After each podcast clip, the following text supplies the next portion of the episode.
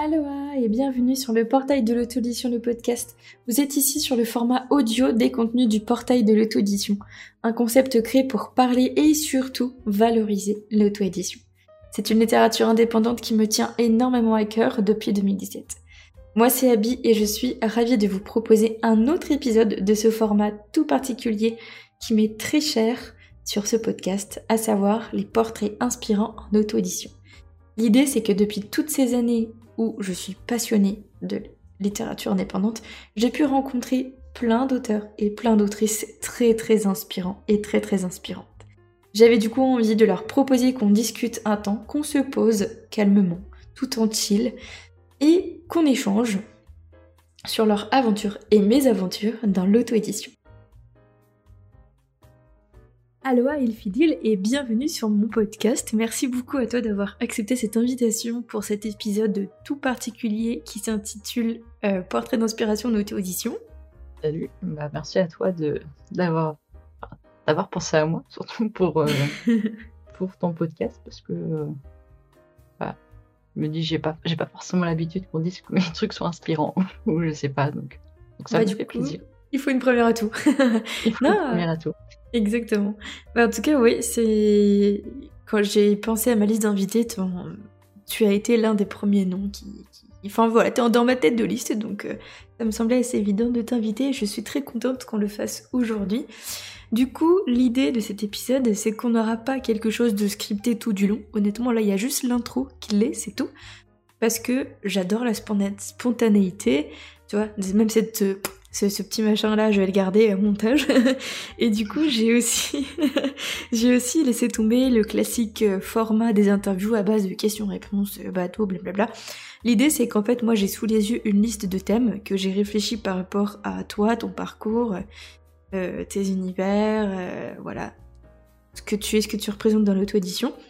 Et l'idée c'est qu'on explore quelques thèmes, peut-être un, deux, trois, peut-être tous, on verra, en fonction de si on est bavarde ou non tout au long de l'épisode.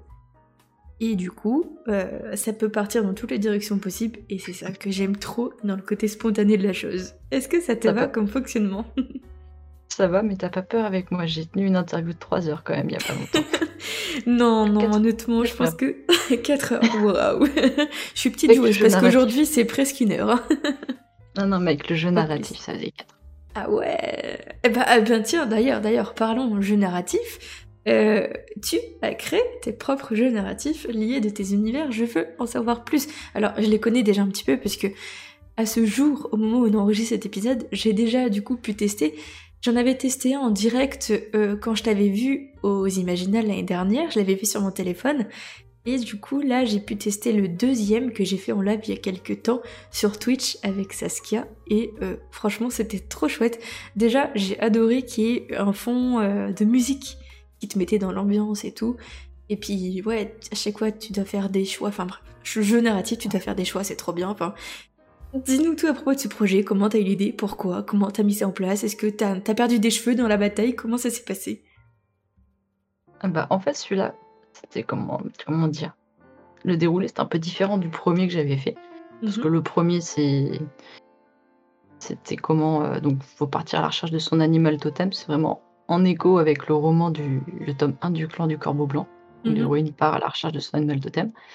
Et le premier, donc, était pour euh, présenter un petit peu l'univers, euh, présenter un peu les Wendigo, ce que ça pouvait être. En précisant que mon univers, c'est un univers étendu, en fait. Tout ce que toutes mes histoires se passent dans le même univers, pas forcément à la même époque ou sur le même continent. Hmm. C'est bien de préciser ça. Ouais, complètement. Donc ouais, le, premier, j'ai mis un mois pour le faire. En fait, il était, il y a huit fins différentes. Il a été un peu compliqué à faire, mais j'ai réussi à faire une histoire euh, qui me plaisait. En vrai, je trouve ça assez court pour ce que ça représente. Oh bah t'es pas prête pour le deuxième. D'accord. Parce que donc le premier est mhm. plus court, je crois à peu près. Enfin, il est plus court à faire, je crois, que le, que le deuxième.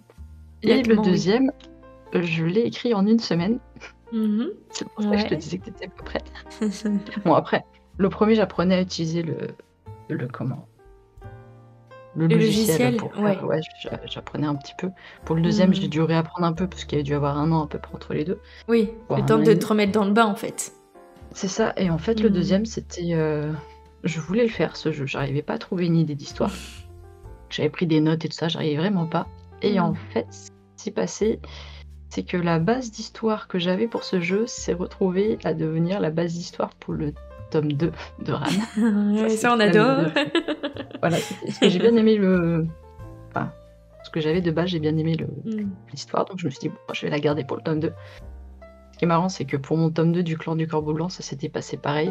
J'avais le projet de jeu vidéo. Quand j'étais étudiante et que c'était un- encore mon Ah. projet de jeu vidéo, J'adore. euh, c'était l'histoire du projet de jeu vidéo qui... que j'ai repris pour écrire le tome 2 du clan du Corbeau Blanc. Excellent. Donc, là, j'ai refait la même chose au final. Et donc ça. Sur, euh, sur le jeu narratif euh, avec les Mm. Oxivna, en fait, c'était en baladant un peu sur Twitter, je sais plus pourquoi, discutais avec des gens. Et j'avais juste évoqué le fait que j'allais faire un jeu narratif. Et il y a une fille qui m'a dit Bah, fais-le, vas-y, ça va être cool. Moi, j'ai envie de savoir, j'ai envie de découvrir un petit peu ton univers. C'était avant la sortie de Ran. Et je l'ai un peu pris au mot, j'ai dit Ok. Et je, je me suis pas spécialement mis de. de comment de deadline, mais je Ouais. voulais que ça sorte T'es avant t'es le vra- roman. t'es vraiment parti en mode ok, challenge accepted. Exactement. Il faut faire attention à ce qu'on te propose du coup. Un peu, ouais. Et le roman, je crois que j'avais prévu de le sortir euh, deux semaines après. Mhm. Bon, pas, pas, longtemps après. Et donc, je me suis Oui. dit, bon, je vais faire le jeu. Dans l'idée, ça serait bien qu'il sorte avant. Sinon, bah tant pis, il sortira après. Et au final, bah, je l'ai écrit en une semaine. Et ensuite, derrière, je l'ai traduit en anglais en une semaine avec l'aide de quelqu'un. Oui, j'ai vu qu'il y avait une version anglaise. anglaise. C'est trop cool. Enfin, Alors, en fait- c'est trop bien qu'il y ait deux versions, je trouve. La version anglaise, je pense qu'on peut encore la peaufiner. Je demanderai peut-être à des gens si, au niveau. Là, j'ai vraiment travaillé avec une anglaise qui m'a aidé un petit peu à enlever les trucs qui étaient, qui étaient mauvais, parce que sinon je suis une quiche en anglais, donc c'est oui, t'inquiète, moi aussi. C'est pas du tout une traduction pro, et en fait, de base, l'idée de traduire le jeu en anglais, Mhm. c'est parce que je devais faire un Kickstarter pour faire. euh, bah, financer la traduction. Et comme mon Ulule a raté, enfin, n'est Mhm. pas passé, alors j'ai Oui. voulu faire là pour la version collector, je me suis Oui. dit que c'était peut-être. Si ça passe pas en français, ça passera pas en anglais. Donc Ouais. j'avais déjà anticipé pour faire la, la promo auprès de public anglophone. pour pouvoir euh, en fait leur montrer, regardez ce que j'ai, en leur précisant bien, c'est de la traduction poireuse, c'est pas une, per- une personne professionnelle qui va traduire derrière. Ouais. Au final, il y, a des- il y a des Anglais qui sont, surtout des Anglaises qui sont euh, un peu beaucoup hypées par le projet, sauf que je n'ai pas de, de traduction. Et là, je suis en train, pour continuer là-dessus, je suis en train de chercher un agent pour m'aider à trouver une maison d'édition anglaise ou anglophone pour ensuite, D'accord. on va dire, rester en auto-édition en France et à l'étranger, avoir des, des maisons d'édition qui feraient la traduction. Et du coup, j'ai une question qui me vient comme ça. Pourquoi tu restes pas en auto-édition pour, euh, pour t'ouvrir à l'international? Parce que j'aurais pas le temps de tout gérer. D'accord, ouais, non, mais ça se comprend. C'est effectivement, enfin, Ouais. l'auto-édition, c'est beaucoup de boulot, donc euh, c'est tout le temps. Si j'avais le, Mm. c'est ça, si j'avais le budget Ouais, ouais, pour payer quelqu'un, enfin un community manager, Mm. pour faire la promo à temps plein ou à mi-temps euh, pour donc pour Ran pour commencer parce que je pense que c'est celui qui est le plus abordable pour entrer dans mon univers Mhm. et en plus c'est- dans ma timeline c'est le premier c'est la première histoire qui se déroule dans la timeline ça se Ah passe oui, avant oui, le plan du d'accord. Corbeau Blanc. D'accord, ouais. Ok. donc voilà si, si j'avais quelqu'un pour le faire euh, Oui. ce serait, euh, enfin, même quitte à ce que je lui balance mes mes comment mes postes de promotion en français il est traduit en anglais je hop. mais comme j'ai un autre boulot à côté ça fait un peu ouais. beaucoup Ouais, Donc, forcément. c'est c'est en projet, je cherche, mais si je Mhm. trouve personne, bah, je ferai ce que je sais faire, c'est-à-dire euh, challenge accepted. Accepted. J'en ai beaucoup des trucs de projets pour mon univers de façon. Ouais, ouais, bah, on, on ne t'arrête plus en soi.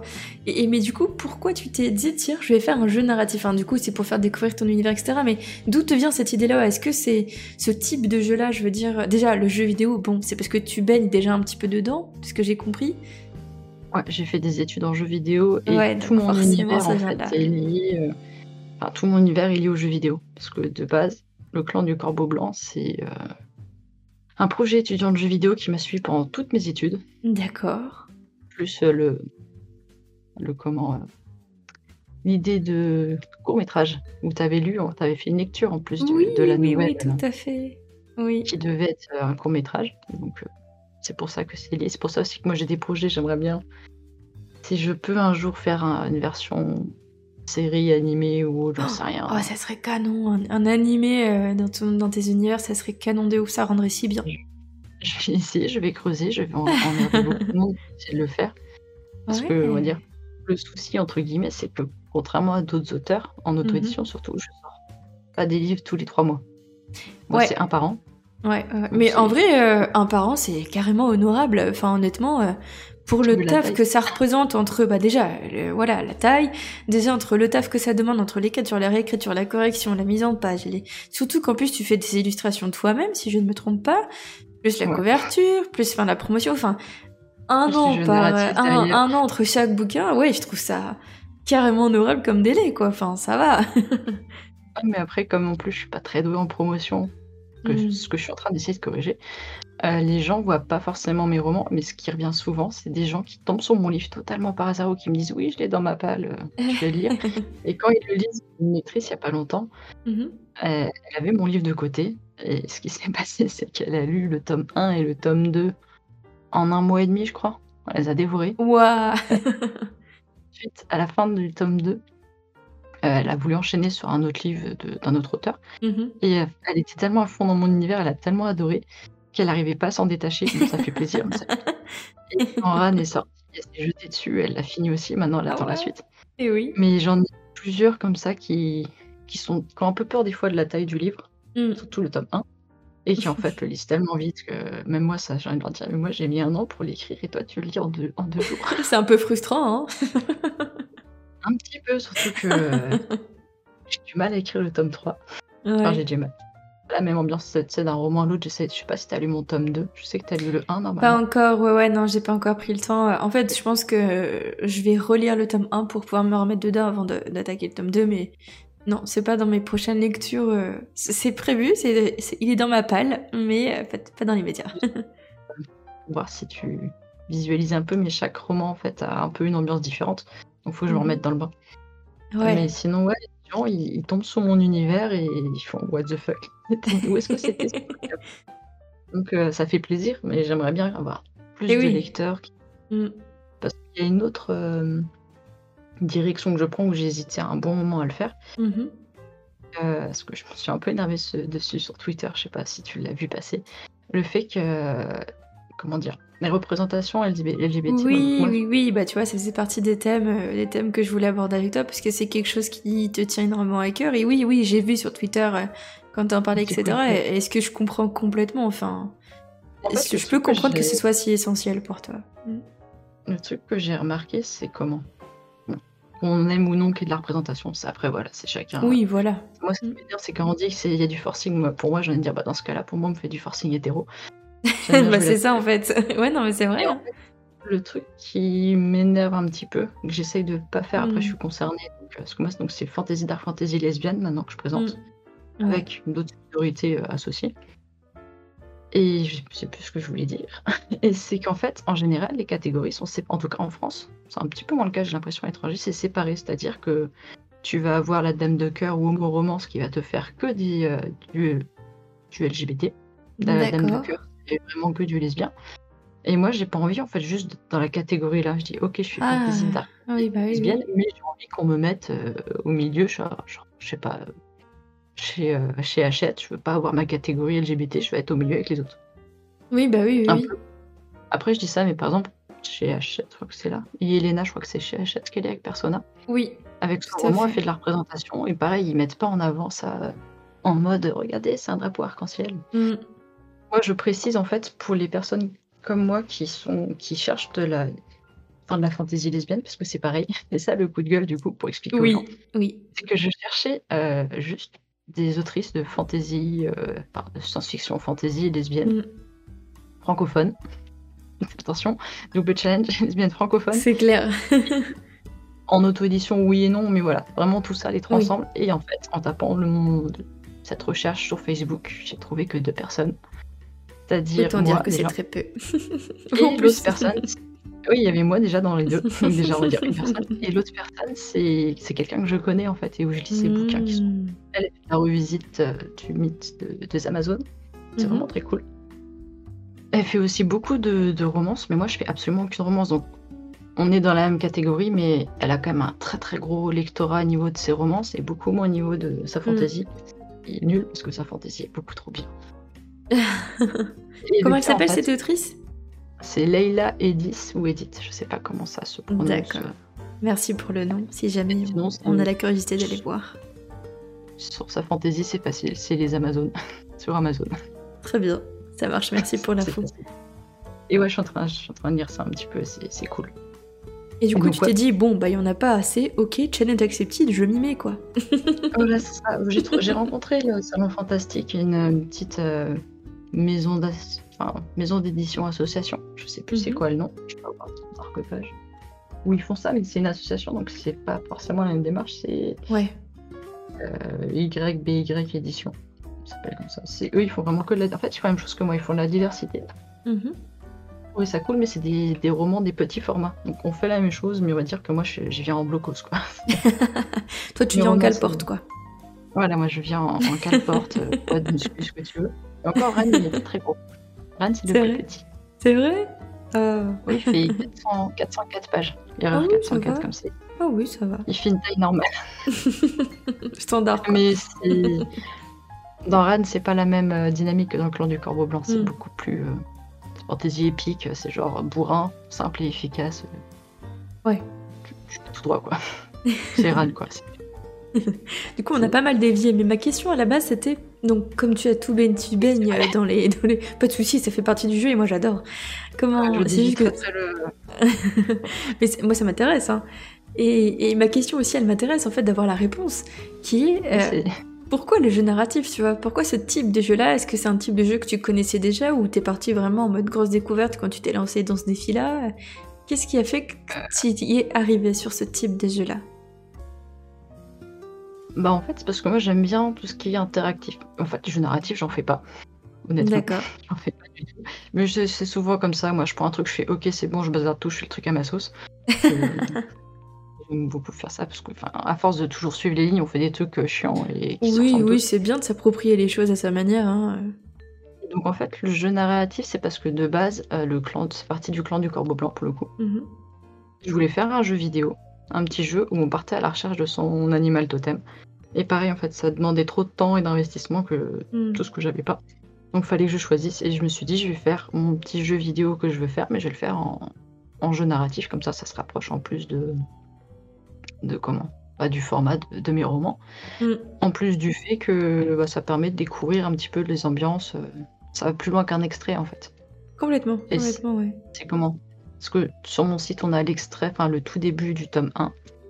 Euh, et avant, il y avait des, mes nouvelles, mais mes nouvelles, au final, je les ai réunies en un seul petit bouquin. C'est pareil, c'est un truc payant. Donc, euh, les gens ont peut-être mm. pas forcément envie de ah, je vais payer un petit bouquin, même si, bon, il est à 9 euros, c'est pas non plus oui. en physique, il est à 9 euros, je crois qu'il a 3 en numérique, donc ça va pas loin. Je sais même plus à combien il est. et, euh, et du coup, le jeu narratif, je trouvais que c'était plutôt pas mal, et surtout partir à la recherche de l'animal totem. Ça, je m'inspire un peu aussi du, de comment sur les sites Harry Potter et autres pour les patronus en fait. je voyais que les mm. gens aimaient bien faire ça, savoir c'est quoi leur patronus. Et moi j'ai retourné le truc en mode tu peux faire autant de fois l'histoire que tu veux t'auras pas toujours la même fin. Ouais, ouais, ouais c'est vraiment sympa. Tu peux avoir plusieurs totems, tu peux ne pas avoir de totems. Il y a toujours... Et ça permet de découvrir un petit peu plus à chaque fois des, éléments de l'histoire, enfin de l'univers, mm. du côté euh, natif. Enfin, inspiration native, parce que c'est pas des vrais natifs à 100%. Donc euh, c'est surtout que j'aime bien voilà. Et c'est pareil, je l'ai fait dans. Enfin, je l'ai fait. Dans mon tome 2 du clan du Corbeau Blanc, j'ai mis des trigger warnings. Et pour éviter de sortir les lecteurs de, de l'univers, les trigger warnings, c'est des crânes d'animaux. D'accord, oui. Pour vraiment toujours faire en immersion. Euh, hmm. En immersion totale. Ça, c'est une bonne idée, ça. Pas là pour traumatiser les gens, même si oui, parce que parlons quand même euh, de tes univers. T'es es dans de la dark fantasy. Euh, disons que c'est pas le monde des bisounours où on se fait des bisous et des câlins en chantant dans un pré, quoi. Ça, surtout que le tome 2 du clan du corbeau blanc, il est très très hardcore. Alors que le premier tome, je l'ai trouvé déjà pas mal sombre, enfin avec la position du Vendigo, etc. C'est déjà pas mal, euh, pas mal sombre, hein, mine de rien. Bah, tu passes un cran au-dessus encore. C'est vrai. Et du coup, le tome 3, tu nous passes un cran encore au-dessus? Euh, le tome 3, il sera peut-être un peu plus dans. Comment? Un peu plus proche de l'ambiance de la fin du tome, du tome 1, parce que c'est Mmh. crescendo dans le tome 1, mais c'est fait exprès, c'est pour que les gens. J'aime bien quand les gens comment, découvrent au fur et à mesure, c'est-à-dire que le tome 1, tu rentres dans de la dark fantasy au fur et à mesure du livre. Oui. Il y a des gens au début, ils disaient en lisant le début, ils se disent Ah, c'est du young adulte. non, non, attends, t'as pas encore. Non, non, non. Ça, Continue de lire, tu verras. Ouais. On va passer du côté obscur de la force dans pas longtemps. C'est ça, c'est ça. Donc, le euh, tome euh, 2, euh, tome 3, il sera un petit peu plus un peu plus dans le même schéma, mais on part déjà en mode un peu, un peu sombre. Et il sera Mhm. peut-être plus axé horreur en fait. Hmm. Psychologie. Mais je peux pas trop en dire parce que ça spoil Oui, des choses. euh, oui, il faut- faudrait garder, faut, faut garder toute la surprise, Il bien y a des sûr. nouveaux personnages. euh, et c'est aussi. Enfin, ce sera une double trilogie, le clan du corbeau blanc. Donc il y a des liens avec la suite aussi qui, qui se posent. Ça, c'est cool. Sachant cool, qu'on et- sera pauvre. Je Sachant que... dit, on sera, on sera pas obligé en fait de, de lire la première série, la, première trilogie pour Mm. lire la seconde. Et inversement. Ouais, tu, tu fais vraiment des, des, des sagas euh, qui sont à la fois indépendantes et à la fois complémentaires si tu les lis, quoi. Je sais pas comment présenter ça avant. Il y a quelqu'un qui m'a dit que ça se rapprochait un peu de ce qui se fait dans Star Wars, dans l'univers Star Wars. Hmm. C'est-à-dire que bah, hmm. tu peux regarder les, les trilogies, tu peux les regarder dans le sens que tu veux. T'es pas obligé de regarder toutes les trilogies, tu peux regarder que les premiers épisodes de chaque trilogie. T'as quand même une histoire, plus ou Ouais, moins finie. complètement. Euh, les, séries, les séries annexes, par exemple, euh, Mandalorian ou Hmm. Clone Wars et tout ça, t'es pas obligé de les regarder pour tout regarder, mais tu, tu peux aussi pareil les regarder dans l'ordre que tu veux, ne pas du tout. Enfin, tu fais ta petite tambouille, bah là c'est un peu pareil. Là, tu Avec peux faire romans aussi ta petite tambouille avec euh, tes différents romans. Parce que Ran, en fait, donc c'est ça se passe 300 ans à peu près avant le clan du Corbeau Blanc. Je sais pas Mhm. établi de 100, 500 et 300 ans, il n'y a pas vraiment de, de règles. Oui. Euh, ça se passe donc avant le clan du Corbeau Blanc, mais sur un autre continent, avec un autre peuple. D'accord, oui. Sachant que donc Ran, c'est une figure légendaire, c'est une pseudo-Valkyrie. C'est une figure légendaire du peuple Iselmen, qui est le peuple qu'on voit à partir du tome 2. Et dans le tome 2, Ran est cité. D'accord, oui, oui. En fait, en fait, t'as des, t'as des espèces de petits clins d'œil, en fait, euh, dans un ça. livre, dans un autre. Tu vas, oui. Et le, le truc, c'est que Ran et Clan du Corbeau Blanc vont fonctionner en duo. C'est deux séries qui vont fonctionner en duo. Enfin, le Clan du Corbeau Blanc et sa suite. Parce qu'il y aura des répercussions de ce qui se passe dans le Clan du Corbeau Blanc dans ce qui se passe dans Ran. Parce que Ran, en fait, ça se passe sur un. Ça commence sur le même plan physique, on va dire, que le Clan du Corbeau Blanc, mais ça passe dans le Mhm. monde éthéré chez les dieux à un moment. Donc, en fait, il y aura des répercussions d'un- de l'un à l'autre des plans. C'est du Ça- multiverse en plus. Ouais, c'est ce que j'allais dire, c'est incroyable. Mais, mais, mais, mais toujours- tu dois tellement t'arracher les neurones à faire euh, ce genre de... Enfin, à Euh, élaborer tes manuscrits. Non, ouais, ça va, parce que dans l'ordre chronologique. Bah, je sais déjà ce qui se passe en fait tout à la fin. Mm, Je ouais. sais comment ça se passe. Et en fait, c'est vraiment. Dans l'idée, mon univers, ça commence par Ran et ça se termine par Ran. D'accord. Tout ce qui se passe au milieu, c'était pas prévu non plus au début.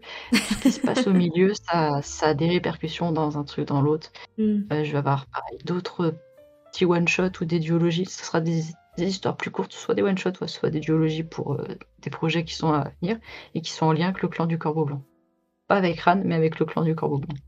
D'accord. Et du coup, tu, tu sais à l'avance euh, combien d'œuvres euh, tu, tu penses auto-éditer ou tu vas un peu te laisser porter aussi euh, pour ce qui va devenir? Pour l'instant, bah, déjà, il y en a une pour Ran qui n'était pas prévue. L'origine sans doute un, un préquel en fait à Ran, mais c'est pour euh, développer plus certains personnages que, que j'aime bien. Mhm. Et sinon, il y en aura. Parce que là, j'ai ma petite liste. Alors, 3, 4, 5, 6, 7, 8, 9. Je crois qu'il y en a 12 ou 13. Ouais, c'est pas tout, en mal. fait. hein. Pour l'instant, en tout, je crois qu'il y a 17 histoires. Waouh, c'est énorme. En fait, Et du coup, tu as déjà résumer- toute ton architecture qui est déjà dessinée, quoi, c'est ça? Ouais, je peux rajouter des petits trucs parce Mm. qu'en fait, mon histoire se passe à peu près sur 4000 ans. Ah oui, t'as de quoi faire, ça mon univers, sur 2000, 4000 ans, j'ai pas encore établi. Je pense que 4000, c'est plutôt pas mal vu. Parce qu'en fait, je je sais pas pourquoi je t'en ai déjà parlé à toi. Euh, donc, le clan du Corbeau Blanc, c'est une double trilogie de Dark Fantasy. Mhm. Ran, c'est de la fantasy euh, épique, on va dire ça, fantasy un peu bourrine. Mhm. Et à la fin du clan du Corbeau Blanc, j'aimerais bien faire un ou plusieurs romans de science-fiction. Mmh, oui, oui, il me semble que tu m'en avais un petit peu parlé. en fait. Mmh. Science-fiction, science-fantasy, cyberpunk, euh, rétro-futuriste, des trucs sympas. Ouais, c'est clair. Mais cette histoire-là, je l'ai déjà en tête. Et cette histoire-là, en fait, découle plus ou moins de toutes les autres histoires que, qui vont se passer avant. Parce qu'il y aura des clins d'œil à droite à gauche, et c'est surtout qu'elle découlera du clan du Corbeau Blanc, de ce qui se sera passé dedans. Il y aura des, des échos de l'un à l'autre. Mais il y aura aussi un truc que j'aime bien faire, c'est savoir ce qui fait vraiment partie de la légende et ce qui s'est vraiment passé. Ce que je fais dans Ran. Mmh, ça c'est ouais, ouais, On raconte mmh. dans, le, dans, le tome, dans le tome 2 du clan du Corbeau Blanc, on raconte, on raconte la légende de Ran. Il y a un gars qui raconte la légende de Ran, c'est pas du spoil, hein, c'est une, mmh. petite, petite anecdote dedans. Mais sauf que quand on lit la véritable histoire de Ran dans l'histoire, dans le, roman, il y a des petits trucs qui changent parce que c'est pas la légende, c'est ce qui s'est vraiment passé. Et oui, oui, oui comme mon histoire se passe sur à peu près 4000 ans, il y a des personnages qui étaient dans le clan du Corbeau Blanc qui sont peut-être devenus des figures légendaires ou des légendes, mm. et des choses qui sont racontées sur eux qui sont peut-être pas totalement vraies. Et oui, parce qu'il y a toujours une part euh, de vérité et une part de comté non, dans les légendes, de toute façon. Euh, sur 4000 ans, euh, il y a le temps d'être modifié. Oh, c'est clair, c'est clair, ça a eu le temps de largement voyager et d'être transformé au fil du temps et des passations.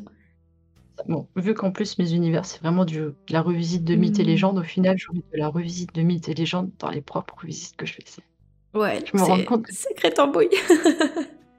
oui, ça va. Mais en vrai, moi, je, je peux passer d'un univers, enfin, d'un roman à l'autre sans problème. Ce que je fais des fois, c'est euh, comment appelle ça mes découvertes de la semaine au niveau musique, parce que c'est ça qui m'inspire. D'accord. Et dans mes découvertes de la semaine, je fais mes petites courses de, de musique. et le problème qui se passe en général, c'est que je, mon cerveau s'active pour trouver des idées sur 3-4 projets en même temps et ça, ça pop dans tous les sens. C'est un feu d'artifice d'idées, quoi. je sais pas comment fonctionne mon cerveau, mais c'est bizarrement câblé là-dedans. mais ça marche bien, a priori, pour l'instant. pour l'instant. Et... Bon, ça va, je, me calme sur la taille des romans, là, ils ont tendance à réduire, mais ils sont et, du coup, comme on est en train de parler euh, de légendes, d'inspiration, de figures mythologiques, etc., est-ce que tu veux bien nous, nous, dire d'où ça vient en fait? Enfin, Toutes ces idées, parce que tu t'inspires du coup de mythologie, mais comment comment c'était venu? Pourquoi tu pioches dedans? Est-ce que c'est parce que c'est quelque chose qui te passionne? Enfin, d'où? Pourquoi? Je veux tout savoir. eh ben en vrai, je ne sais pas. D'accord. Tu t'es réveillé un matin, tu t'es dit tiens, je vais taper dans cette euh, dans ces mythologies là parce que c'est sympa. c'est venu un peu tout seul, tout doucement parce que oui, j'ai mhm. toujours aimé la fantasy et tout comme ça quand j'étais plus mhm. jeune. Euh, j'ai enfin plus jeune quand j'avais même euh, moins de 10 ans. J'ai mhm. toujours aimé tout ce qui était mythologie celte, les contes du roi Arthur, Brocéliande, tout le bordel, tout ça. D'accord. Et, et en fait, avec ça, je me suis toujours un petit peu intéressée à ça. Et pendant mes études, quand il a fallu que je fasse un jeu, je sais pas pourquoi, c'est parti sur les, sur les inspirations de tout ce qui est natif, amérindien, nord-canadien. Je sais pas pourquoi, parce que de base, moi, c'est dans la logique des choses, tout le monde m'aurait dit t'aurais fait un projet celte, mais non pas Et oui, bah oui, tu serais parti sur euh, la quête des calibres, euh, le Graal. voilà, j'ai un projet celte. Et en fait, ça c'est normalement c'est celui qui arrive après le tome 3. Ah. Euh, comment tu nous lâches une info comme ça entre deux phrases, tu sais Ce teasing de la mort. Tu peux, aller plus loin dans le teasing, c'est que ce sera euh, comment en lien avec un personnage du tome 2 du clan du Corbeau Blanc, mm-hmm. euh, mais sans que ce personnage soit présent. J'aurai un nouveau peuple, donc un peuple celte associé à un autre peuple qui va arriver. Donc il va falloir encore une langue. Enfin, encore que je crée deux langues. Et je vais revisiter un petit peu tout ce qui est druide Mmh. dans mon univers, toute la famille, toute la, la, magie fonctionne pareil, et pas la famille. La magie fonctionne pareil. Ce qui fait que les druides et les chamans, c'est assez proche, donc euh, je ferai une petite tambouille avec ça. Le teasing, euh, Trop plus axé romance politique, pour le coup. Très chouette, très ce que je disais. On euh, parlait de tes inspirations, oui, voilà, et que tu, pour tes projets, tu t'étais tourné vers la mythologie, pas celte, justement, la mythologie native, etc.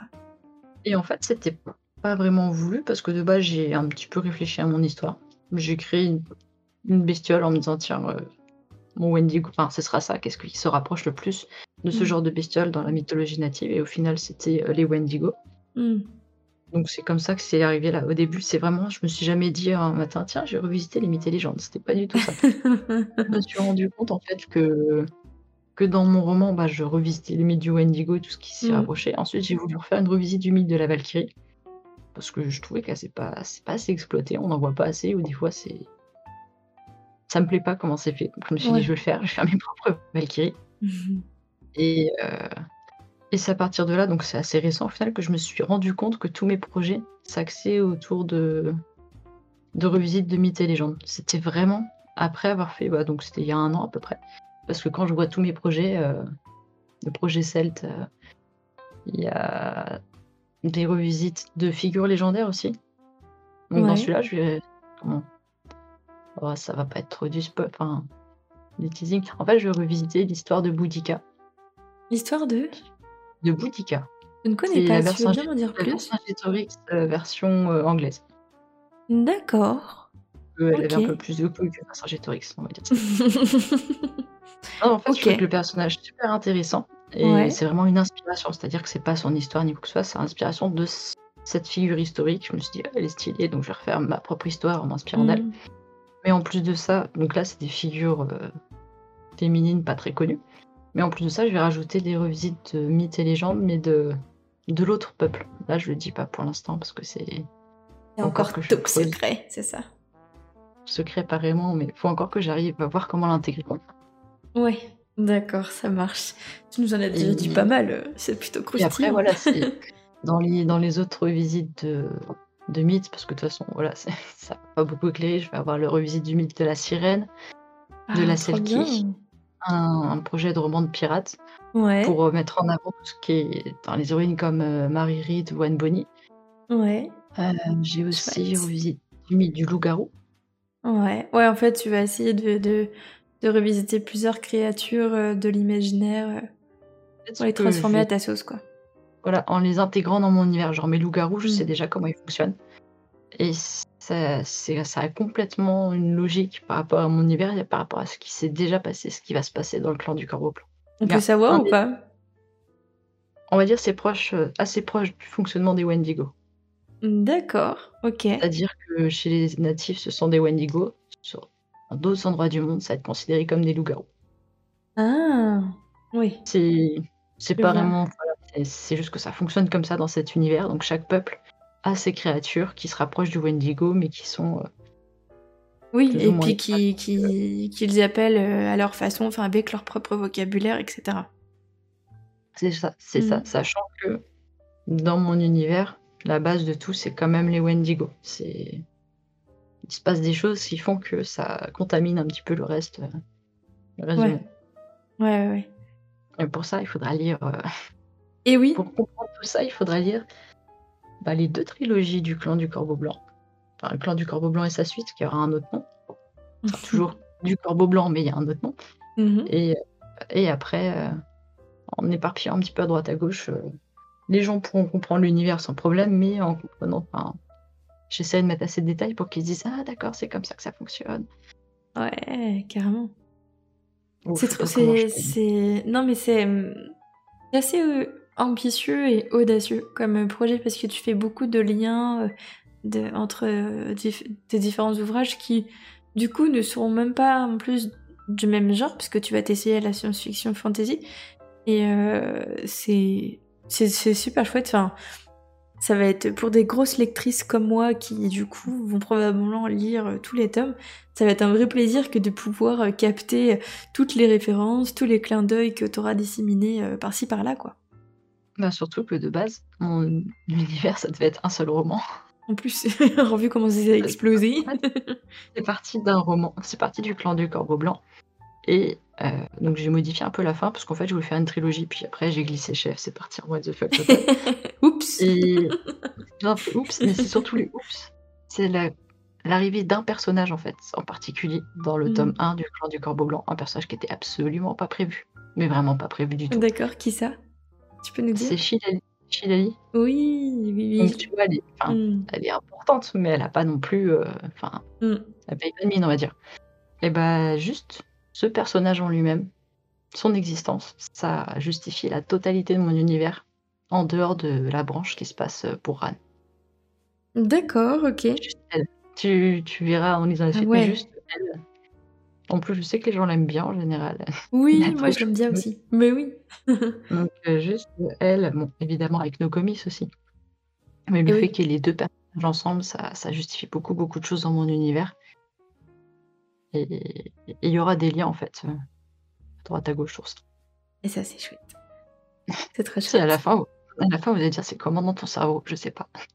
En fait, J'essaye de suivre, mais heu Non, en vrai, je sais parfaitement ce que je fais, où je vais et tout ça. Je sais ce qui se passe d'un roman à l'autre.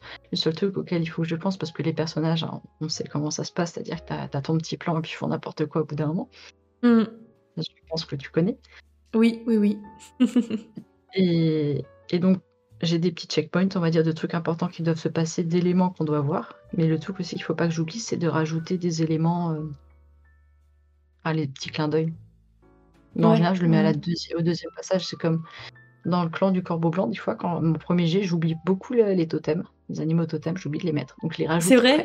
Du coup, tu fais la la relecture et là tu fais: «Bon alors attends, je crois qu'à la Bah, base, ils sont censés avoir chacun son petit totem, alors là, il faut que je les rajoute là et là». dans ma tête dans ma tête, en fait, les animaux totems, ils vivent leur vie, hein. Ils sont pas, heu, toujours en train de les coller, ça se trouve ça se trouve, il y a une Oui. scène, heu, je sais pas, heu, Sikala, le renard d'Ayana, heu, ça se trouve, elle est pas là, elle est en train de gambader, heu, chercher, couler les papillons, j'en sais rien.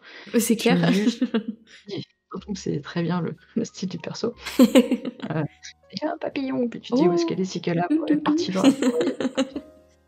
Donc en fait, j'essaye de les, hem, de les intégrer de temps en temps pour qu'il y ait des réactions logiques, mais sans trop en mettre parce que je me dis: «Si à chaque fois qu'un personnage humain fait quelque chose, son totem réagit, ça ferait trop».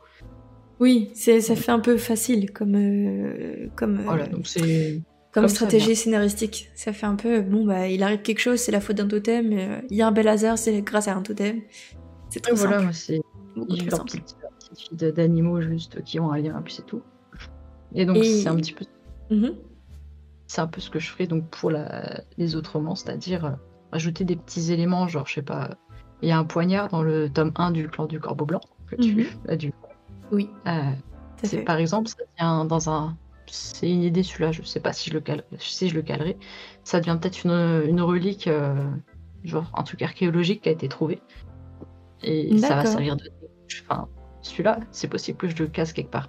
Et ça va servir de déco, je sais pas, chez un un riche aristocrate, j'en sais rien, qui fait des collections de d'armes anciennes. Et tu as, heu, l'héroïne parce que par contre, ce sera, ouais, que des héroïnes, heu, pour mes ro pour mes romans. Tu as l'héroïne ou un un des persos qui passe devant, qui dit: «Ah joli couteau» et qui, je sais pas, veut essayer de le tripoter, tu fais: «Non, tu tripotes pas ça». Parce qu'on sait très bien, heu, c'est quoi ce poignard. C'est clair. Voilà, des petits détails comme ça qui font que les gens qui n'ont pas lu le clan du corbeau blanc, mais qui liraient juste ce roman Mmh. diraient: «Oh, il est joli le couteau» et les autres, ils Et ceux qui le «Touche lient pas à peuvent cette être femme». vont être là: «Ouh là, ouh, je ne sais Mmh. toi, je ne toucherai pas» ou alors qu'avec les yeux. Voilà. Ça a brillé dedans, c'est normal. Oui, oui, c'est normal. Ah mais voilà, c'est des petits trucs, je parle du poignard, mais en fait, il y a plein de petits éléments qui s'ajoutent, Mmh. qui qui sont importants dans l'histoire et j'essaierai aussi de faire en sorte que, comme je vais mettre du temps à sortir tout ça, que les gens, se arrivent à pas à se rappeler, mais qu'il qu'il y ait des petites accroches en disant: «Ah oui, c'est vrai, il s'est passé ça» et c'est ça qui va être compliqué à faire. Ouais, ouais, ouais, que tu puisses que ce soit à la fois caché, bien «dissimulé» entre guillemets, mais que ce soit quand même repérable, quoi. C'est ça et en même temps, le fait que si, par exemple, heu, les gens, ils veulent commencer par, heu, mon roman sur les loups-garous, qui n'est pas pour tout de suite, mais que j'ai envie d'écrire parce que voilà. S'ils Ouais. veulent commencer sur le roman sur les loups-garous et qu'ils disent: «Ah j'aime bien l'univers, heu, je vais continuer ailleurs», bah, s'ils commencent par la seconde trilogie du clan du corbeau blanc, par exemple et bah, ça ira quand même, ils seront obligés de commencer par la 1re. Ouais. Ou s'ils veulent lire Ran, je sais pas, ils font comme ils veulent en fait les gens et c'est toujours le truc aussi de qui vont avec les jeux narratifs. Avec, heu, l'interactivité et tout, c'est Mmh mh. que, en fait, ça permet aux gens de découvrir l'univers dans le sens qu'ils veulent, c'est-à-dire qu'ils vont pas avoir la même expérience de l'histoire que les gens qui vont tout lire dans l'ordre, dans mon ordre Mmh. d'écriture ou ils complètement. ils auront peut-être, je sais pas, Complètement ou ceux qui qui vont les aborder ton univers en passant d'abord par les jeux narratifs. Ouais, c'est ça. Ou Mmh. pareil, ils vont peut-être, heu, en lisant un roman se dire: «Ce personnage-là, c'est un connard ou une connasse» et en fait, ils vont lire son histoire et vont faire: «Ah mais non, en fait, c'est pas du tout ce qui s'est passé, on m'a menti». C'est ça, c'est ça. C'est c'est pour ça qu'il y a un roman que j'aimerais bien écrire parce qu'il y a un personnage en question que je pense que les gens vont détester. Et j'aimerais bien que dans ce, dans ce roman-là, les gens se disent ah, en fait, je l'aime bien. Tu lui apportes un autre billet euh, de lecture en fait. Qu'on le... enfin, c'est comme tu sais, dans les films. Enfin, bon, c'est pas vraiment du spoil. Dans le jeu vidéo The Last of Us 2, Oui. dans le deuxième, Oh avec oui. Abby. Oh oui. oui, je savais très bien de quoi tu parlais. Avant Abby, même que tu ne le dises. qui est mon personnage préféré, alors qu'il y en a plein qui comprennent pas pourquoi. Et moi, je leur dis si tu suis bien l'histoire, tu comprendras pourquoi c'est le meilleur personnage de la série. Alors, le, Voilà. le meilleur, je ne dirais Non, enfin, pas le meilleur, mais- Mais oui, très bon Un des- personnage, honnêtement. Oui, oui, oui. Et du coup, avec ce, ce jeu-là, bah, tu la détestes, mais en même temps, tu l'adores. Franchement, tu la détestes un bon moment. tu la détestes un très bon moment. Alors, on va dire que. Et après, tu changes d'avis, et après, tu fais où? Et à la fin, ouais, ouais, ouais, ouais, à la fin, tu te dis, Non, mais en fait, le truc, c'est que comme j'aime bien écrire ce genre de personnage, j'arrive un petit peu des fois à déceler assez vite les personnages dont il faut se méfier ou, ou alors quand une histoire un peu plus euh, complexe, par exemple. Là, j'ai Mm. lu Gideon, Gideon la 9 J'en parle à chaque fois parce que j'adore ce roman, c'est super bien écrit. Ouais, je ne connais pas du tout. euh, c'est de la science-fantasy, euh, c'est des nécromanciens de l'espace. Cool. D'accord, sympa. En vrai, c'est un roman que je suis totalement sous-côté par rapport à, en France par rapport à ce qui est le potentiel du truc. Euh, c'est. Pour moi, c'est un très très bon livre, il m'a mis en PLS pendant deux semaines. La vache, carrément. Et en fait, dans ce roman, t'as un personnage qui s'appelle Haro, où tu peux croire que c'est une connasse, mais en fait, dès le début, moi, quand on m'a présenté, je me suis dit non, c'est pas une connasse, il y a un truc qui va pas avec elle. Et quand tu découvres les trucs, tu fais oh putain, d'accord. Ouais, t'avais, t'as, t'as eu le nez. Voilà, j'aime bien les personnages comme ça, un petit peu compliqués euh, dans leur tête. Bah, je trouve que c'est quand même plus intéressant d'avoir, je trouve, des personnages quand même nuancés, plutôt que des, des personnages très euh, binaires euh, qui sont, oui, bah, voilà. tu le vois bien avec le comics. Hein. Le comics, niveau, niveau nuancé, euh, je pense qu'on peut y aller. quoi. Ouais, ouais, ouais, c'est clair, c'est clair. Et, et j'avais une question de- qui, qui m'a popé tout à l'heure. Euh, quand on parlait des animaux totems, euh, est-ce que toi, tu, tu, tu as un animal totem? Lequel est-ce? Et pourquoi? Euh, par rapport à ce que j'aime bien ou autre, enfin, je pense que. Bah, par rapport, oui, à ce qui te correspond, à ce qui te parle le plus, que ce soit par euh, tes romans ou dans la vraie vie. enfin. Je pense que plutôt dans, par rapport à mes romans, et puis ça découle un peu. Mhm. Euh, alors, c'est pas le corbeau comme on pourrait croire. Si. C'est plutôt le lynx. Le lynx, il a une place super importante dans, dans mon univers aussi. Mhm. Pas que dans le clan du corbeau blanc, parce qu'en fait, bon, c'est pas un spoil ça, mais c'est dans. euh, comment Ran et Nokomis, en fait, ont le même surnom. D'accord. qui veut dire chat sauvage. Et c'est juste parce que c'est vraiment les deux faces d'une pièce, on va dire. Genre, Mhm. Nokomis, c'est la petite teigneuse, tu la regardes de travers et t'arraches la tête. on va dire ça comme ça. C'est- Elle est possédée, parce qu'elle est gentille. c'est- sympathique, Elle aime- sympathique. Elle aime pas faire du mal, mais voilà, on est d'accord Oui. qu'elle a un petit problème d'activité. Oui, oui. On va dire ça comme ça. En termes Donc, de bah, contrôle comme- de la colère, il y a du travail, mais. Voilà. c'est- Elle aurait besoin d'une petite thérapie. Et donc, euh, en fait, ça fait comme les, enfin, les félins au final. C'est Mm. des fois, t'as un chat qui te regarde méchant, tu te dis, il va me sauter à la tronche, ce machin. euh. Ouais, ou à tout moment, t'étais en train de le papouiller et là, il t'arrache le bras, t'as rien compris. Non, mais calme-toi. Donc, le petit. Et de, dans- de l'autre côté, pareil avec les félins, euh, des fois, tu sais, ils te fixent juste, tu sais pas ce qui leur passe dans la tête, mais ils te fixent juste. Oui, C'est en mode zéro expression. Ouais, ouais, Et Iran, c'est un peu comme ça en fait. C'est... Il y en a un qui l'appelle donc Valmour Katour, qui veut dire chat sauvage en langue isolmène. Mm. Et pour la langue native, c'est Dekat Atiocha, que je les ai traduits en plus. et, euh, et donc en fait, Ran, est, est comment? Elle est pas très adaptée socialement, on va dire. Comment réagir. Donc les gens, mais des fois avec zéro expression sur le visage, juste parce qu'elle écoute. parce qu'on lui a dit. euh, On lui a dit fixe les gens quand il te parle, donc maintenant elle est fixe, sauf que quand t'as une fille d'un mètre 90, large comme une armoire, Parce que c'est un peu flippant, du coup. avec des yeux bleu clair qui te fixent juste parce qu'elle t'écoute, tu fais arrêter. Et en fait, En fait, m'écoutez plus, c'est bon. c'est ça. Et en fait, ça- elle est adorable, Aran, c'est un gros nounours. Elle aime pas Oui. se battre, alors qu'elle a un Oui. gros marteau. Ouais. Non, en vrai, en vrai c'est nos commissaires Aran, c'est c'est les opposés. Enfin, je pense que Ran trouverait nos commis un peu trop euh, hyperactive à son goût et lui demanderait de se calmer un peu. On lui faudrait peut-être une droite pour la, pour la calmer. Enfin, voilà. Ran, Ouais. c'est simple et efficace. Il pour revenir au truc des lynx, c'est que des fois, t'as des. euh, Bah, pareil, t'as les félins, ils vont te regarder. Mhm. Tu sais pas ce qu'ils pensent. Tu vois qu'ils te regardent. Tu sais pas ce qu'ils vont faire et tu fais OK. C'est un peu flippant là d'un coup. euh, tu peux pas. euh, voilà. Tu peux pas aller là-bas, Et- là? Et donc, le- au final, le lynx va quand même euh, suivre. Enfin, pour l'instant, je sais pas comment ça va se découler, mais Hmm. dans un autre roman, c'est prévu que le lynx aussi, euh, ce soit un surnom pour un personnage et qu'il y ait une place importante, mais juste d'un côté Hmm. symbolique. Ouais. Et du coup, le lynx, ça vraiment, euh, ça te parle vraiment beaucoup comme animal pour toi. Ouais, je sais pas pourquoi.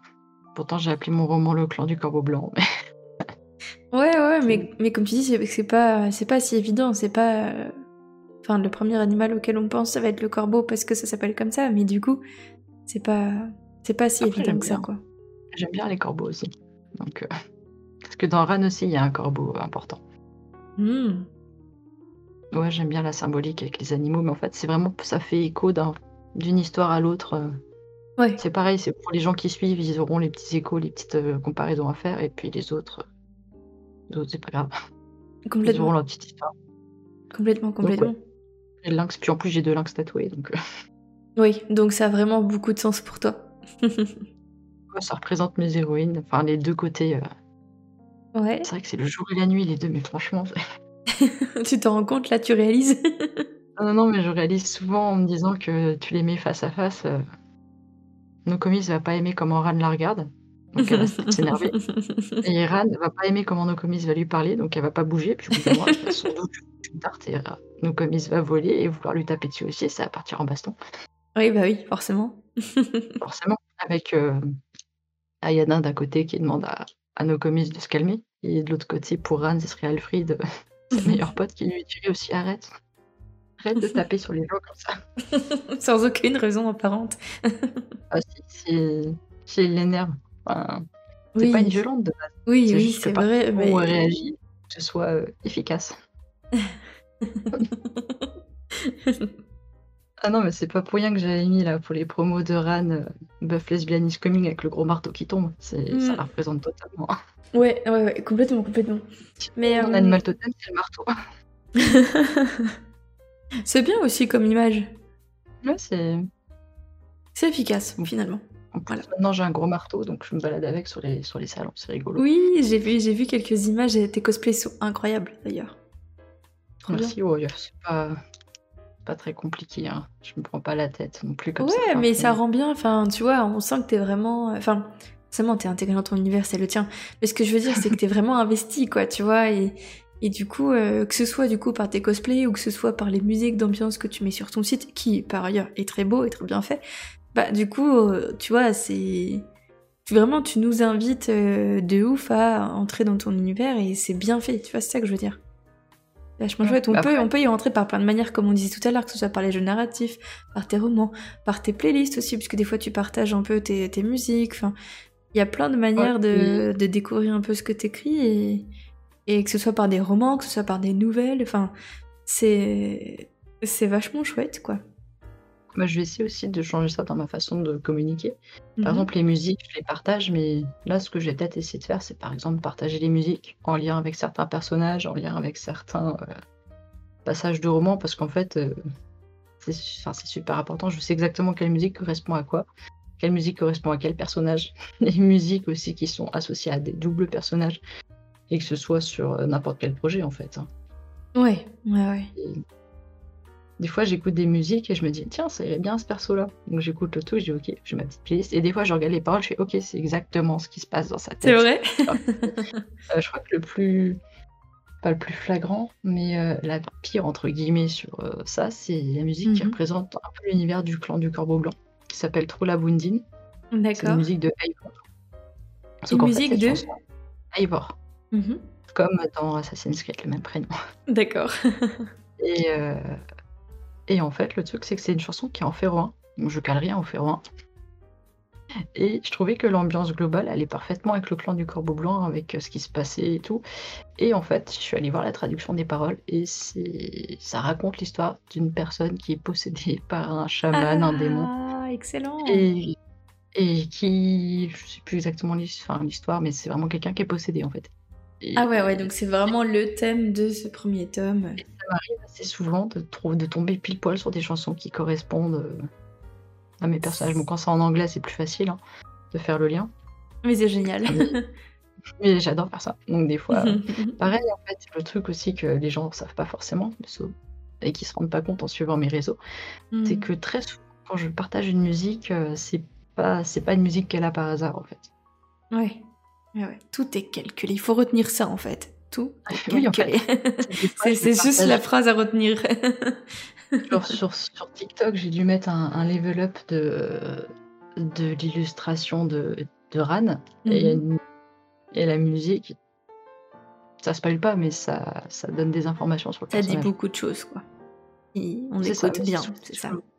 Bah, c'est après, voilà, c'est mes petits privés de choc à moi. Oui, oui, euh, comme ça, les gens qui entendront, peut-être qu'ils feront plus attention. Bon, des fois, il n'y a pas de calcul ni quoi que ce soit. Mais en général, j'essaye de mettre une musique qui, veut dire quelque chose. Oui, qui a du sens. Pour, moi, dans mes univers, la musique, c'est pour ça aussi le côté interactif avec les jeux narratifs et autres. Moi, mm. tout, tout, est interactif, tout a du sens. Euh. et c'est pour ça aussi que je fais des cosplays, parce que comme j'ai vraiment envie d'aller à chaque, euh, chaque nouveau roman, on va dire, j'essaye d'aller un peu plus loin. Oui, tu vas à fond, en fait. Mm. Un petit peu trop, peut-être. et c'est pour ça que j'aimerais bien vraiment aussi, euh, même si je suis pas dans les auteurs qui, qui publient euh, des, des romans qui font des, des mm. milliers de ventes ou je sais pas quoi, c'est pas ça qui va m'empêcher d'essayer de passer du côté anglophone, côté obscur de la Oui, complètement. Non, mais complètement, complètement. Déjà avec Ran, pour qu'il découvre mon univers par Ran, parce qu'il peut être lui tout seul. Et mm. après, si ça les intéresse, le clan du Corbeau Blanc, et ensuite petit à petit rajouter, mais ça, faudrait déjà que je trouve un agent qui veut bien de moi, qui me réponde. oui, bah, on croise les doigts pour que tu puisses mener à bien ces projets-là. Et parlant projet d'avenir, est-ce que si on imagine le rêve ultime, vraiment, genre le truc de ouf que, que tu pourrais mettre en place, qu'est-ce que ce serait? Ah, Déjà, moi, ce serait arriver à, vivre de mon univers, la totalité de mon univers. Et sinon, c'est adapter mes romans en série animée ou en film. Ah, série animée ou série ou film. Canon. Et parce qu'en fait, mon univers, il est extrêmement visuel. Bon, as oui, très graphique. Bah, de toute façon, enfin, tu, ça se ressent que quand tu parles, que tu, voilà, que tu baignes dans l'univers du jeu vidéo et le jeu vidéo est un média très, très visuel et ça se ressent quand tu en parles et ça se ressent dans tes écrits. Ça se ressent beaucoup, et que c'est très très visuel. Et d'autant plus que, euh, comme je le disais, à un moment donné, tu fais toi-même tes illustrations et ton style, il est aussi très graphique. Oh, lui, le style, il a un peu évolué, parce que même je l'ai vu, là, c'est surtout sur 2022. Non mais du coup, enfin, ça marche, ça marche carrément bien quoi. Tu fais des choses qui ont beaucoup d'ambiance, beaucoup de, de, profondeur, tu vois. Enfin, ça parle beaucoup, rien qu'en une seule illustration. Ah, c'est ce que j'essaie de faire. Je suis contente, ça marche. Ouais, ce que j'essaie de faire vraiment pour. Euh, et c'est aussi là-dessus que j'aimerais bien jouer pour le fait que même si j'ai pas euh, comment des les même prestance que certains auteurs, montrer que mhm. mon univers il est intéressant. Et un truc assez drôle en plus, c'est que donc j'ai toujours été fan du studio Fortiche, celui qu'on fait Arkane, mais vraiment euh, j'ai voulu travailler chez eux à la sortie de mes études. Donc Arkane n'existait pas du tout, hein. c'était vraiment un petit studio, ils étaient 50 personnes je crois. Donc j'ai essayé de rentrer chez eux, euh, j'ai pas réussi parce que j'adorais rien que leur petit clip euh, de présentation, enfin un petit clip pour les coupes du monde de League of Legends et ça, j'adorais ça. Ouais. Et en fait, qui est assez drôle, c'est que dans ma tête, avant qu'Arkane n'existe, c'est mhm. exactement le même graphisme, mais c'est un peu le même, la même ambiance et le même univers. Niveau importance des couleurs, de la musique, des émotions des personnages, ça se ressemble vachement. Alors que c'est sorti avant Arkane, et, et c'est très très drôle parce que c'est vraiment la même, c'est la même vision que j'ai pour le clan du Corbeau Blanc en fait. D'accord, ouais, ouais, excellent. Sorti avant. Donc évidemment pas dans les mêmes graphismes parce que oui, oui, pour pas être dans le plagiat, mais enfin, voilà. Non, même, parce que c'est sorti avant, donc c'est pas possible que ce soit la même chose. Et encore, je suivais déjà Fortiche à ce moment-là quand je l'écrivais, mais ça m'a vachement influencé par leur premier clip, la KDA et Rise. Euh, Ceux-là, visuellement dans ma tête, pour m'aider à construire un petit peu les bases de mon univers, ça, ça a un peu beaucoup compté. Et c'est pour ça que maintenant je fais que du noir et blanc parce que les couleurs c'est important. oui, c'est vrai. non, j'arrive pas. J'ai du mal à faire en, couleur donc. C'est vrai? Qu'est-ce qui explique ça? Le fait qu'il y a que le noir et blanc qui te parle plus? Je sais pas du tout. C'est vraiment quelque chose qui t'est venu au fur et à mesure, tu, te sens plus à l'aise avec le noir et blanc, jouer avec les ombres, les nuances, plutôt que d'apporter de la couleur? Ou est-ce que c'est lié au fait que ton univers soit très sombre ou... tu, saurais dire un peu? En fait, j'ai essayé de faire des illustrations en couleur, mais ça m'éclate pas en même temps. Et c'est ma correctrice, je crois, qui m'avait fait la première la remarque, parce qu'elle avait mes illustrations. Et je lui ai mhm. dit, euh, celle-là, par exemple, c'est dommage, elle est en... Elle en noir et blanc, alors qu'elle devrait être en couleur. Et puis il y avait une autre image en, noir et blanc qui était en noir et blanc de base. Elle m'a dit tes images en noir et blanc sont dix fois plus expressives que celles en couleur. Ah ouais, ouais. Donc il y avait ton truc quoi. C'est ça, et en fait, euh, c'est un peu ma devise, simple et efficace. J'y vais en mode bourrin. J'y vais vraiment en mode bourrin sur mes illustrations, parce que là j'en ai une sous les yeux comme j'étais en train de préparer des posts. Mhm. Euh, pareil, le fond, euh, tu les as vus les dernières peut-être, mm. le fond c'est du bourrin quoi. Oui. C'est-à-dire que, en fait, le fait qu'il n'y ait pas les couleurs, ça m'enlève un truc en plus à penser. C'est-à-dire que je pense juste aux lumières. Ouais. Et même moi, quand je dessine, je sais, enfin, je sais, je, mets les couleurs, les lumières et tout ça. Et c'est pas que j'ai aucune idée de ce que je fais, c'est que je sais d'où vient la lumière et je mets les touches de couleur, puis on verra bien, enfin, de noir et blanc, on verra bien ce que ça donnera des fois. C'est beau, hein, quoi. tu vas, tu vas un peu YOLO, quoi. c'est ça, et je me suis rendu compte aussi, même pendant mes études d'art, Mhm. Que quand c'est vrai, j'arrive pas en fait, ça fait trop un truc euh, scolaire. Ouais. C'est pas, ça me plaît pas les rendus et tout. Alors que si je vais en mode YOLO avec une petite base, on va dire une petite base solide, et ensuite je rajoute du YOLO par-dessus parce que je fais mes montages moches comme j'aime bien dire. C'est-à-dire que je fais une photo, je fais un patchwork de photos, de références et tout ça, de peut-être de modèles 3D que je mets ensemble et après je passe par-dessus. Et après je rajoute les couleurs, enfin les lumières et mm. donc le montage moche, la technique comme ça. Depuis que je fais ça, j'ai je me suis mieux, j'ai mieux réussi à avancer. Ouais, t'as trouvé, as trouvé ta technique du coup. Ouais, bon, ça fait longtemps que j'ai pas redessiné, donc faudrait que je revoie si. si, c'est toujours d'actualité. parce que ça change euh, tout le temps. Quand je vois mes dessins. Euh, bah, c'est normal, on évolue. Hein. Bah, ce qui est marrant, c'est que les dessins de mon tome 1, il y en a certains qui sont, même encore maintenant, je les trouve vraiment cool. Mhm. Dans mon tome 2, j'ai trouvé un peu fade. Peut-être parce mhm. que je cherchais encore un petit truc. Et là, dans Ran, Ran, j'ai dû carrément changer certaines illustrations et les mettre à jour parce que ça allait plus du tout, quoi. Ouais, ouais, ouais. Plus du tout. Puis un personnage, j'ai dû, je voyais l'illustration, je dis, je peux pas mettre ça dans le roman quand il y a l'autre à côté, là, c'est pas possible. Donc je l'ai refaite. J'ai refait beaucoup d'images pour Ran. J'ai dû en refaire euh... 4, je crois. Complètement. Ouais, qui sont dans le, dans le roman? Qui sont dans le roman, il y en a certaines, je les ai pas montrées parce qu'elles devaient être exclusives euh, au format hmm. euh, collector. Au final, bah, comme le collector n'est pas passé, j'ai tout balancé dans, les... dans le roman. Et puis, il y a 20 illustrations dans Ran. Hmm. D'accord. En, roman de 400 pages, ça fait beaucoup. Ouais. Donc, euh, ouais, je me suis dit, allez, c'est parti, mets tout. Et puis, comme ça, les gens ils seront contents, ils auront des illustrations. Moi, je suis contente parce que je les ai puis l'avantage, c'est que comme tu dessines pour toi-même, tu ne te coûtes pas très très cher, quoi, ça va. ça va. Bah, Ran, pour, en vrai, à part la correctrice, il m'a rien coûté parce que c'est moi qui ai fait la couverture aussi. Ouais, c'est un avantage quand on est à la fois artiste et auteur. Ouais, ça, ça prend du temps, mais au moins, on n'a pas à payer euh, à sous-payer des gens pour ça, vu que nous, on est déjà sous-payés. Ouais, ouais, c'est vrai. Vous avez compris, le mot de ce, de ce, live, ça va être, enfin, le mot de cet épisode, ça va être aussi payer vos auteurs, s'il vous plaît. oui, c'est bien. Non, moi, après, je prends pas de, enfin, je prends pas de commande. J'en ai fait un petit peu, mais mhm. vraiment, une fois de temps en temps, si quelqu'un me demande et qu'il a un projet cool. Oui, qui est en raccord avec euh, ton style, etc., quoi. Oui, ou si vraiment ils mhm. veulent euh, un dessin dans mon style, j'en fais ok si tu veux, si j'ai le temps, mais mais sinon, je perdais plus de temps à essayer de chercher des clients pour faire des illustrations. Donc, je préfère faire mes propres trucs. Ouais. ouais, et, ce qui est marrant aussi en, parlant de ça, c'est qu'il y a plusieurs personnes qui me demandaient si, je faisais de la BD. D'accord. Si mes projets, euh, enfin par exemple Ran, si Ran était un projet de BD, parce que certaines illustrations, j'aurais fait non. non, c'est ah, pas une BD. Ça, ça, ouais, oui, en, comique. Ouais, c'est vrai que ça aurait pu. Euh, il, y en a, qui m'ont dit aussi, mais fais une petite BD, fais un truc, sauf que ça, je, en fait, si on donne le temps et l'argent, euh, Oui, bah c'est ça en fait, c'est ça. Devenez mon mécène et puis je fais tout ce que vous voulez, mais.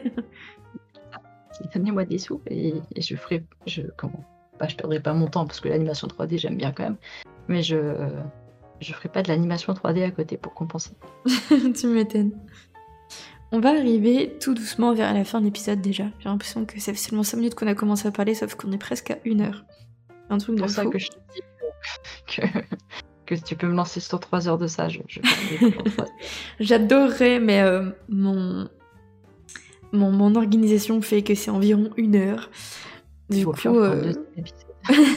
ce jour, on va faire 10. Il y aura tellement de choses à dire. Ah, franchement, ça montre que ton univers est très riche et du coup, c'est très chouette. J'espère que ça donne envie aux gens d'aller le, découvrir pour eux-mêmes, par eux-mêmes et elles-mêmes. Mais déjà, le jeu narratif, parce que là, en plus, ça dure longtemps et j'ai que trois romans.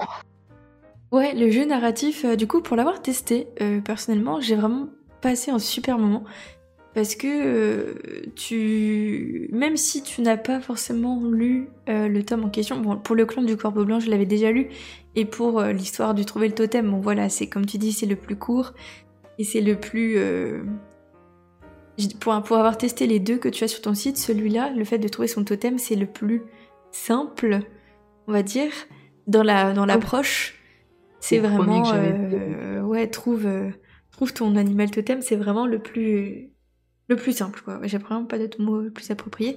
Et l'autre, du coup, il est vraiment bien plus long. Et il est vraiment. Euh, enfin, tu sens que vraiment chacun de tes choix va avoir un vrai impact derrière sur la suite des événements. Et je l'ai fait en même temps qu'une amie qui s'appelle Saskia, du coup, que tu connais. Elle, elle a fait des choix qui fatalement sont, étaient différents des, miens.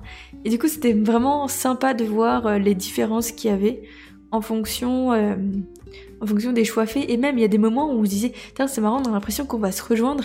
Et en fait, pas forcément, tu vois. Et enfin, c'était rigolo. En tout cas, voilà, j'ai passé un super moment. Si vous voulez découvrir l'univers, les univers d'Elfidil, n'hésitez pas à passer par les jeux narratifs, c'est une très bonne idée.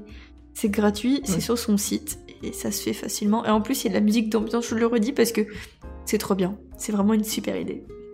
Ça, c'était un petit truc en plus, parce que les gens qui ont leur casque comme ça, s'ils veulent mettre un petit peu la musique, c'est vraiment un petit plus. Mais sinon, ouais, c'est cool mhm. que. Parce que j'ai pas beaucoup de retours en vrai sur mes jeux narratifs, ça c'est marrant, parce que les gens ils font dans leur coin, et puis c'est tout. et, ce qui est marrant, c'est celui que j'ai écrit vraiment en, une semaine en, mode vénère, on va dire ça comme ça.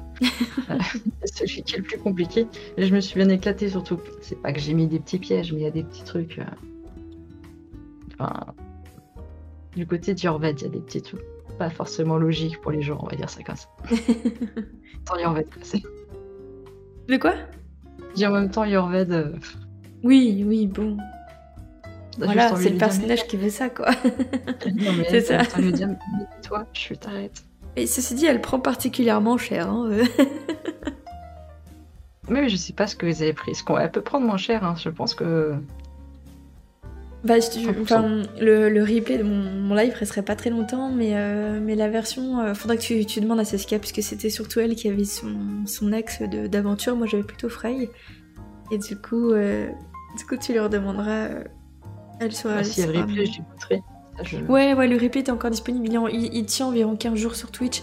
Alors, il y a eu un, un bug de son, tu t'étonnes pas, mais. Euh, je verrai comme ça quel choix elle a fait, parce que oui, oui. Yorved en prend plein la gueule, mais c'est Yorved. C'est les gens qui testent vous verrez. Ouais, complètement. complètement. J'adore écrire ça. Est-ce que tu souhaites... Ouais, c'est clair. Est-ce que tu souhaiterais nous parler d'un projet éventuellement à venir, euh, de quelque chose, euh, vu qu'on arrive tout doucement vers la fin? Un projet à part, euh, à part mes romans que j'écris mhm. et les salons que je fais, il n'y a pas il n'y a pas grand chose parce que j'ai pas de, d'autres projets de jeux narratifs pour l'instant.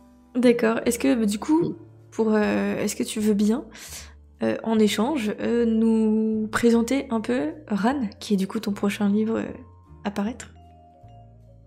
Je veux bien. Je peux faire ça. Merci. Ouais. Ah bah c'est. je vais essayer de faire simple parce que le début c'est pas qu'il est compliqué, mais c'est il faut poser l'univers. Mm. ça se passe dans le même univers que Clan du Corbeau Blanc, donc comme je l'ai dit, mais ça se base sur la culture Isolmen, qui est une représentation des Nordiques, on va dire, dans, notre univers à nous. Mm-hmm.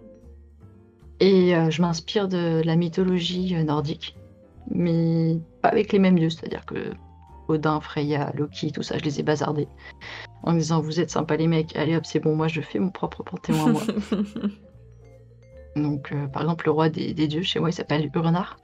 Et, euh, et il a son importance.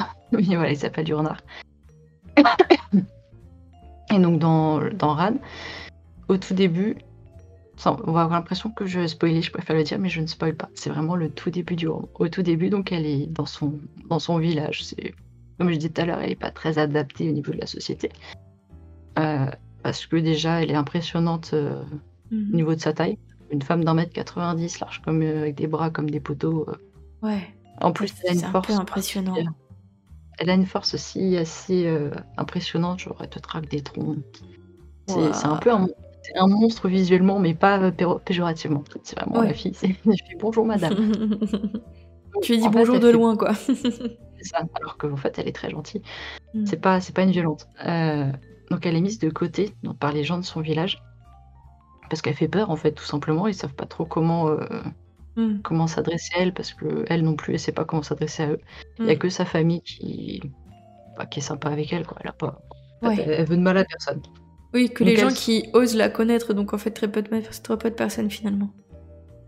Oui, voilà, c'est ça. Donc mm. elle est un peu mise à l'écart, mais en même temps, on la laisse vivre sa petite vie. Donc elle a construit des bateaux dans, son village avec son, avec son beau-père, parce que en fait, son père biologique s'est barré pendant que quand sa mère était enceinte. D'accord. Elle, elle, aime pas trop son. ouais, ouais, il y a un bon, y a un bon schéma familial, quoi. voilà. Par contre, son, son beau-père, elle le considère vraiment comme, euh, comme son père, quoi. Mm. C'est ça va. Elle, lui en veut pas à lui. Lui, c'est genre, c'est un mec bien pour elle. Et, euh, donc lui, il refuse qu'elle vienne, qu'elle l'accompagne pour les raids quand ils vont piller, enfin, quand ils partent vers l'ouest pour conquérir un petit peu et faire euh, attaquer les, les, pays d'à côté en fait, pour faire des, des, pillages un peu comme les Vikings euh, chez nous. Ouais. Donc euh, elle, elle aimerait bien pouvoir venir, mais surtout pour explorer le monde, parce qu'elle aime pas se battre en fait. Elle construit des bateaux, et l'ironie c'est qu'elle monte pas sur les bateaux pour aller explorer un petit peu ce qui se passe. elle dit ça aux gens, moi je veux bien venir, mais je reste dans le bateau, vous faites vos petits pillages. je... veux juste regarder les paysages. Oh, mignonne quoi. oui, c'est vraiment... Elle veut partir un peu de son village, et dit au moins peut-être qu'elle verra un peu du pays. Donc elle est vraiment mise à l'écart. Et, euh, et, à un moment, quand donc les, les guerriers et tout sont partis en, raid, son village se fait attaquer et elle, elle se fait tuer. Manque de peau. Elle meurt. Il n'y a pas de spoil. Elle meurt, elle se fait tuer. Elle se fait super, elle a super vie, euh, sachant qu'elle a 23 ans à peu près. Oui, pas en plus, elle est toute jeune, quoi. Ouais, elle, a une d'années, quoi. Oui, c'est ça. Hmm. Et, euh, et, donc, euh, elle se fait tuer et elle se retrouve projeté entre guillemets euh, chez les Oxyvnar, qui sont mes, pseudo-valkyries en fait. Donc c'est des guerrières.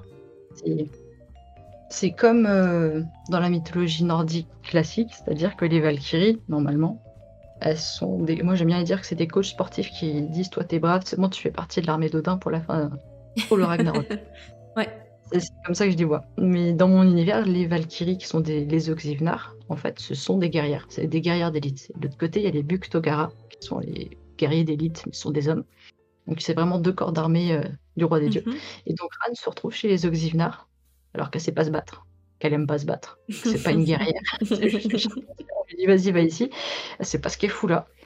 Et ce qui va se passer, c'est qu'elle va avoir l'effet inverse de son village, dire qu'il y a une raison pour laquelle elle, est, elle intègre cette armée, mhm. sachant que dans cette armée, en fait, c'est t'as pas besoin d'être une guerrière ou un guerrier, si t'as du potentiel, ils vont te former. C'est genre on t'offre une deuxième vie en tant que guerrier d'élite. D'accord, ok. sachant que les hommes et les femmes ont vraiment deux corps d'élite bien séparés avec des fonctionnements bien à eux. Donc euh, chez les Oxyvnar, c'est elles sont associées en duo qui s'appelle des Blur Sistra. Oui. Et vraiment le duo, c'est vraiment euh, Starsky Hutch, on va dire. Euh, oui, elles fonctionnent l'une avec l'autre. J'avais vu quelques, quelques-unes de tes explications à ce sujet sur Twitter et j'en avais parlé avec Saskia en live et j'avais trouvé ce concept trop, trop cool. Bah ça, je le présente dans le jeu narratif avec Frey et Yorved. Euh, oui, tout à fait. Un petit peu ce que c'était les, les Et donc Ran se retrouve euh, avec une Blurcistra qui s'appelle Alfred, qui elle, ça va, elle est pas trop... elle est toute choupinoute. Un peu trop hyperactive à son goût, mais ça c'est. Donc, euh, ce qui se passe, c'est que quand elle est devenue donc une, une c'est que bah, elle monte sur un piédestal et elle a un peu le rôle que tout le monde rêve d'avoir chez les, chez les, sur le monde des hommes.